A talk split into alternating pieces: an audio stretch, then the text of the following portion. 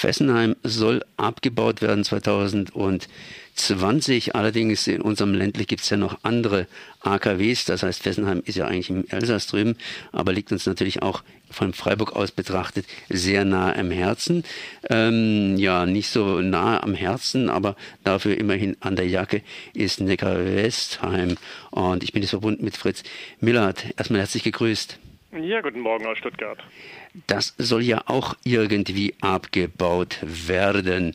Das heißt zuerst einmal Stilllegung und dann umsichtig rückbauen.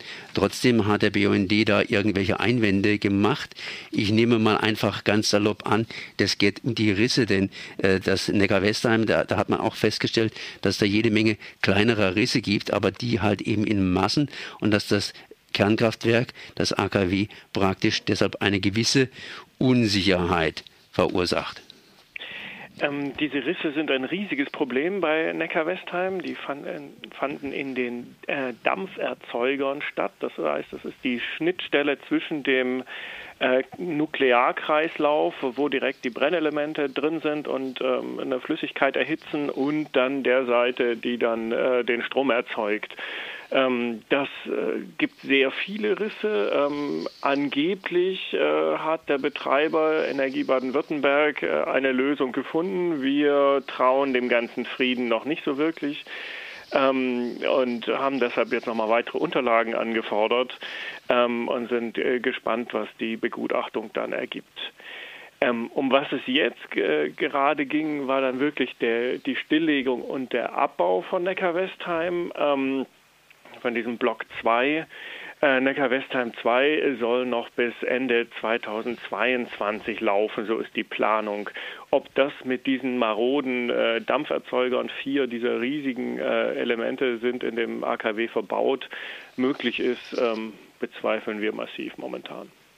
Jetzt gab es am Dienstag eine entsprechende Anhörung. Das heißt, der BUND hat natürlich Einwände gehabt, beziehungsweise da seine, seine, seine Bemerkungen dazu gemacht. Sie waren dabei. Was kam bei der Sache raus? Äh, was wurde vorgetragen, beziehungsweise wie wurde reagiert?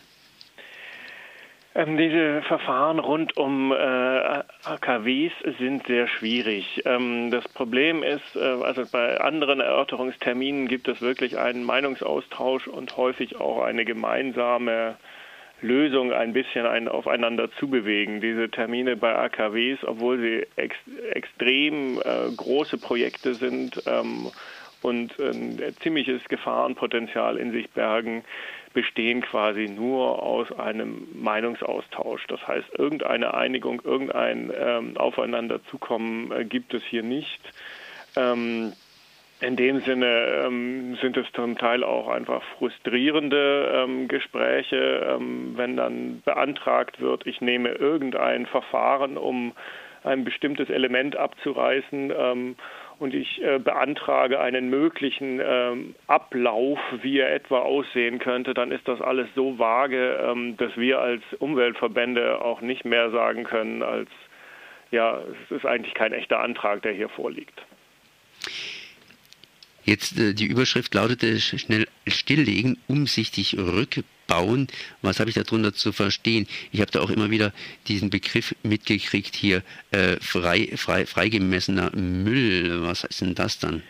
Ähm, also man, da muss man diese drei Sachen auseinanderklamüsern. Äh, schnell stilllegen. Es geht natürlich darum, dass dieses AKW möglichst äh, schnell jetzt vom Netz geht und ähm, diese, diese große, dieses große Gefährdungspotenzial nicht mehr weiter äh, darstellt für die Bevölkerung.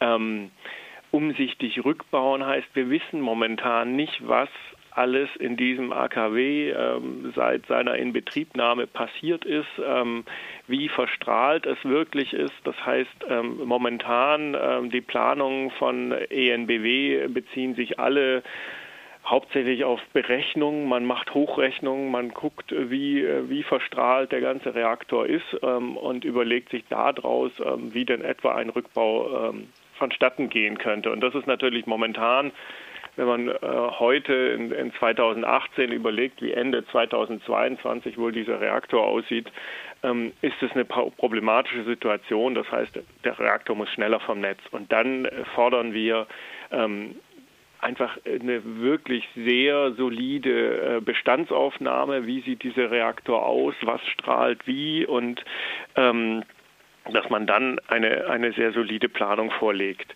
Ähm, das Problem mit der Freimessung ist, dass ähm, natürlich ähm, ENBW Kosten sparen will. Das heißt, es geht auch immer darum, äh, möglichst wenig ähm, radioaktives Material ähm, kostenpflichtig oder mit hohen Kosten verbunden äh, entsorgen zu müssen. Und deshalb gibt es eine Freimessung. Das heißt, man, man guckt, wenn die Materialien ähm, eine bestimmte Schwelle nicht überrei, äh, überschreiten, äh, dann kann, können sie ähm, freigegeben werden und können dann zum Beispiel in den normalen ähm, ja, Material-Recycling-Kreislauf eingehen ähm, und ähm, ja, oder auf Deponien landen.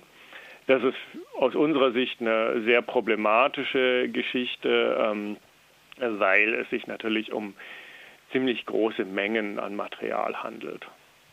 Ist da auch irgendwie sowas ähnliches geplant wie Verdünnungen? Das war ja immer der Trick, der früher angewandt worden ist. Man baut die Schornsteine ein bisschen höher und verdünnt dann eben das, was aus den Schornsteinen in diesem Falle, das heißt äh, CO2, Schwefel und so weiter, bei äh, Kohlekraftwerken rausgeht, ähm, dass das sowas ähnliches läuft bei den, beim Atommüll. Also äh, im Prinzip ist eine Verdünnung gesetzlich untersagt.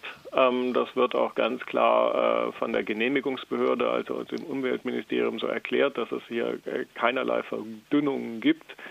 Ähm, da ja die Elemente, äh, die man frei misst und ähnlich, ähm, schon vorher unter den Grenzwerten liegen. Das heißt, natürlich kommt es im, Nachklang auch nochmal zu einer Verdünnung, aber das ist nicht der Ansatz, ähm, den hier ENBW fährt. Also es ist nicht so, dass die Elemente extrem strahlen und dann verdünnt man sie und dann sind sie freizugeben, sondern sie unterschreiten quasi zur Freigabe auch schon eine bestimmte Schwelle und ähm, werden dann in den Recyclingkreislauf überführt.